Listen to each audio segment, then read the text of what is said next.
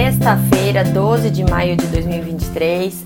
Sejam todos bem-vindos ao Minuto Megawatt, o seu café da manhã energético transmitido ao vivo no Instagram todos os dias às 9 e na sequência disponível como podcast no seu streaming de áudio preferido, além do aplicativo da Megawatt. Se você ainda não baixou, depois que terminar nossa live você vai lá e baixa.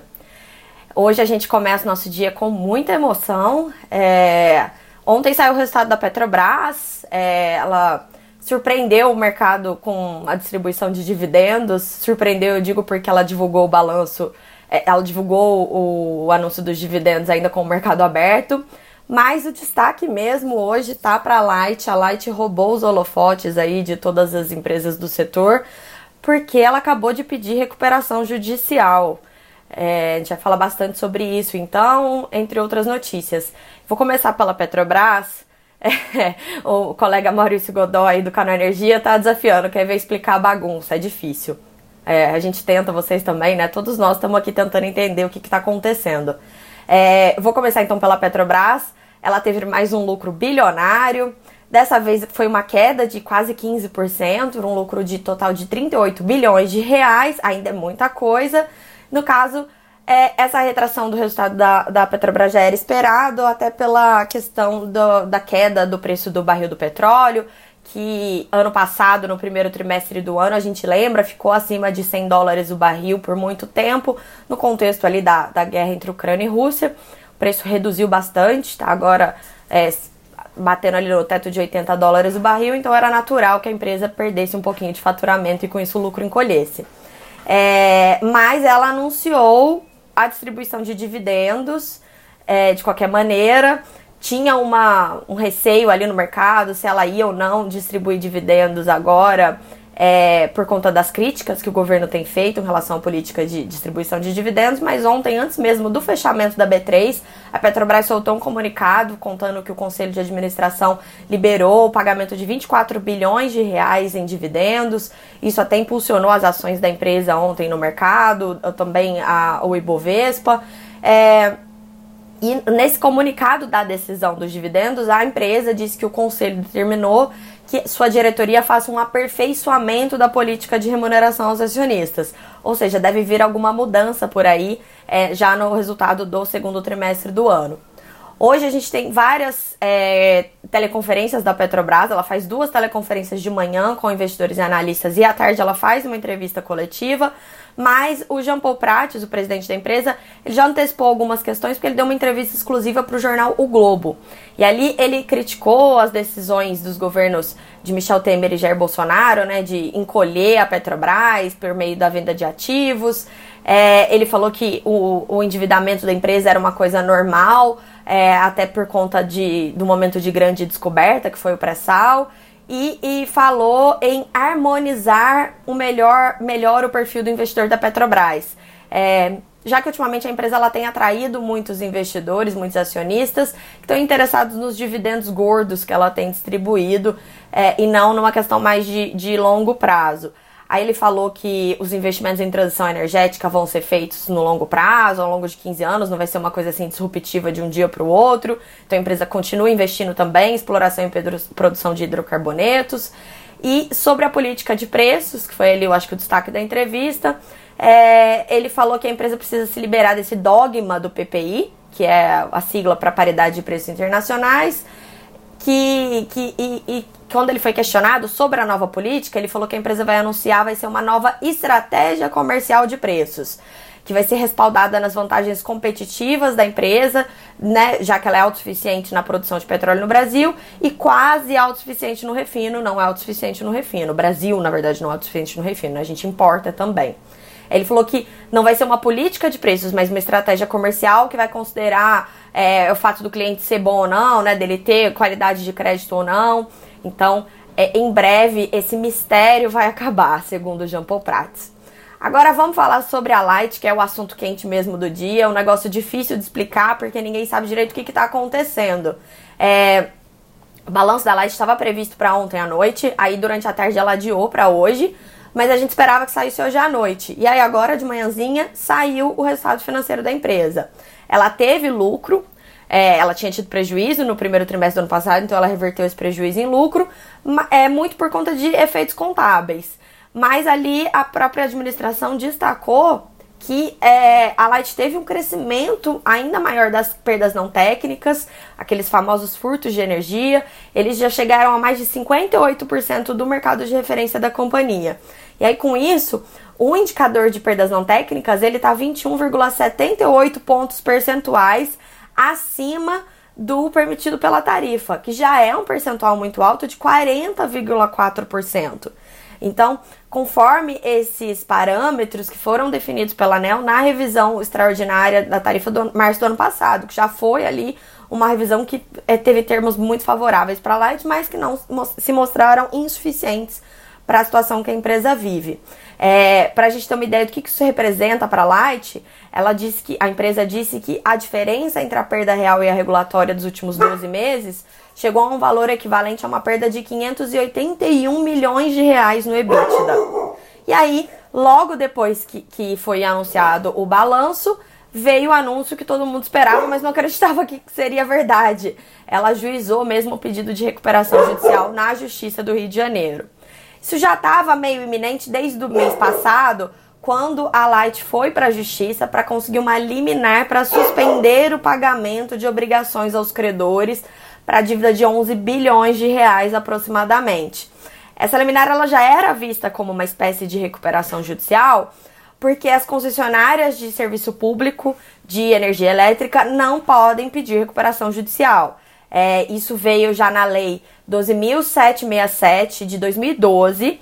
Ela foi uma lei de conversão da medida provisória 577, editada logo depois da recuperação judicial do grupo Rede, que gerou uma grande crise no setor e aí essa lei ela veda que concessionárias de serviço público de energia elétrica possam estar em regimes de recuperação judicial e extrajudicial.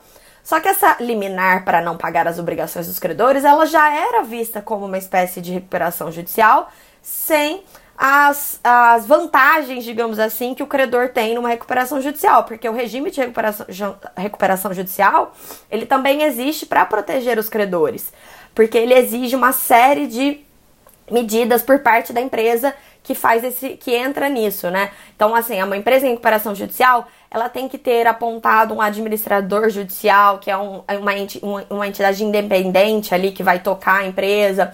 Existe uma série de prioridades entre os créditos, entre as dívidas, né? Não é assim, qualquer credor pode ir lá e pedir para receber a dívida. É, tem a, a listinha de prioridades, tem uma série de ritos que são cumpridos que ajudam a proteger os direitos dos credores também. E, e com essa liminar, é, muitos credores foram à justiça para questionar é, a sua validade, alegando que se tratava de um pedido de recuperação judicial disfarçado. E aí, qual foi a estratégia da Light depois desses 30, quase 30 dias, é, tentando é, fazer negociações com os credores, que inclusive a liminar é, da suspensão da, da, dos pagamentos das obrigações, ela também definia que seria feito esse processo de, de negociação com os credores, né? É, uma mediação entre a Light e os seus credores. É, não deu certo nesse período, a gente teve vários desdobramentos, os credores muito insatisfeitos com a empresa, e aí ela decidiu pedir a recuperação judicial por meio da holding. Então ela usou a holding da Light. A holding é dona dos ativos de geração e de distribuição da, da empresa, mas não é propriamente a concessionária do serviço de distribuição.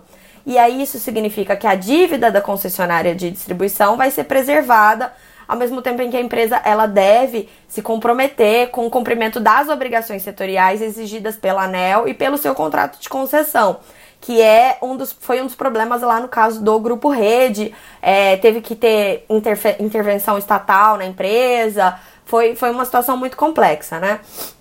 A gente ainda não teve acesso ao pedido de recuperação judicial da Light, mas o colunista do jornal Globo, Lauro Jardim, ele antecipou essa história desde ontem e ele disse que apenas as dívidas bancárias é que vão ser afetadas pelo pedido de RJ, porque quem está em recuperação judicial é a holding.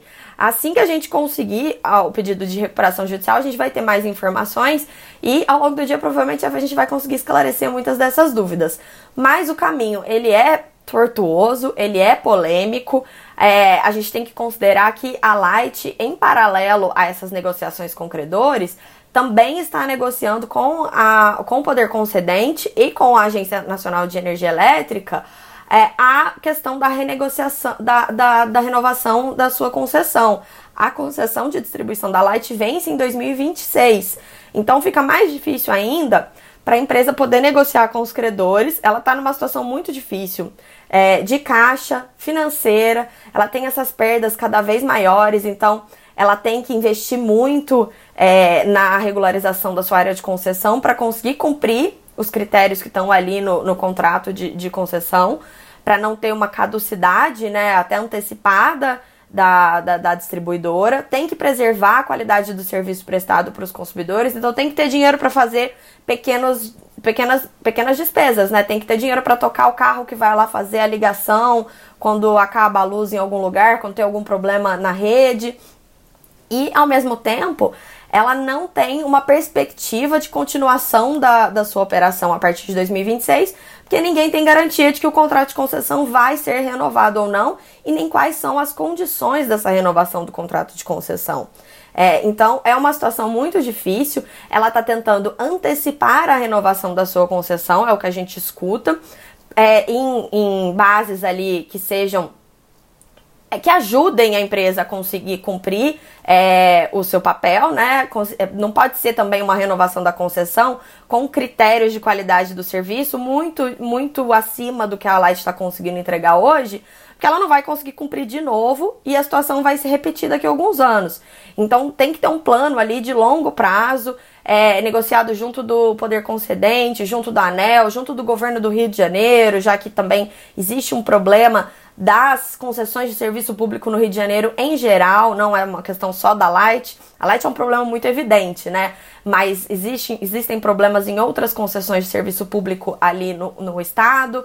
É, e nada impede que o poder concedente rejeite o pleito da Light de renovar a sua concessão, porque uma das exigências que é feita é que a distribuidora tenha geração de caixa suficiente para investir na manutenção e dos, it, dos índices e de metas regulatórias estabelecidos para prestação de serviço adequado. Então, a empresa, para ter a concessão renovada, ela tem que ter é, condições financeiras para isso, ela tem que demonstrar isso. É, o ministro de Minas e Energia, no começo da semana, o, Alexandre Silveira, né? Ele até deu uma entrevista para a CNN e ele falou ali sobre o caso da Light. Ele falou que não tem garantia de que a renovação da concessão da, da empresa vai sair, porque o governo tem que preservar a manutenção do serviço de distribuição. É, a, a Natália Bezutti, ela teve com o presidente da Abrad, Madureira, na quarta-feira, lá no evento de lançamento do Sandy, que a gente já falou aqui um pouquinho ontem, e uma das coisas que ele falou foi que é, a Brad não tem mapeado esse pedido de antecipação da renovação da concessão da Light, ainda não sabe se vai ser possível ou não acontecer. Provavelmente, para que a empresa sobreviva, isso vai ser necessário.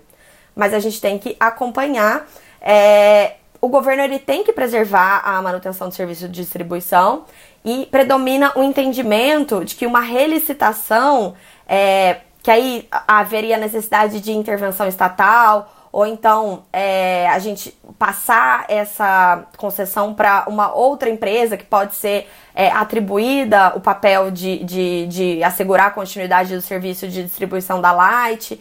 Então, isso é muito traumático para o consumidor. A gente já viu no caso do grupo Rede, foi o pedido de recuperação judicial, é, gerou um trauma tão grande que, que a lei foi alterada, né? O governo editou aquela medida provisória lá na época para impedir novos pedidos de recuperação judicial de empresas de distribuição de energia elétrica. É, aí depois a gente teve o problema das empresas do grupo Eletrobras, que também é, estavam em situações financeiras muito ruins. A Eletrobras decidiu não renovar as suas concessões, mas ela ficou como atribuída, então ela continuou operando as empresas até que elas fossem privatizadas. É, a gente teve a CELG, que na época era uma estatal do governo do Goiás, ela foi estatizada pela Eletrobras em 2015 antes de ser privatizada anos depois pela empresa.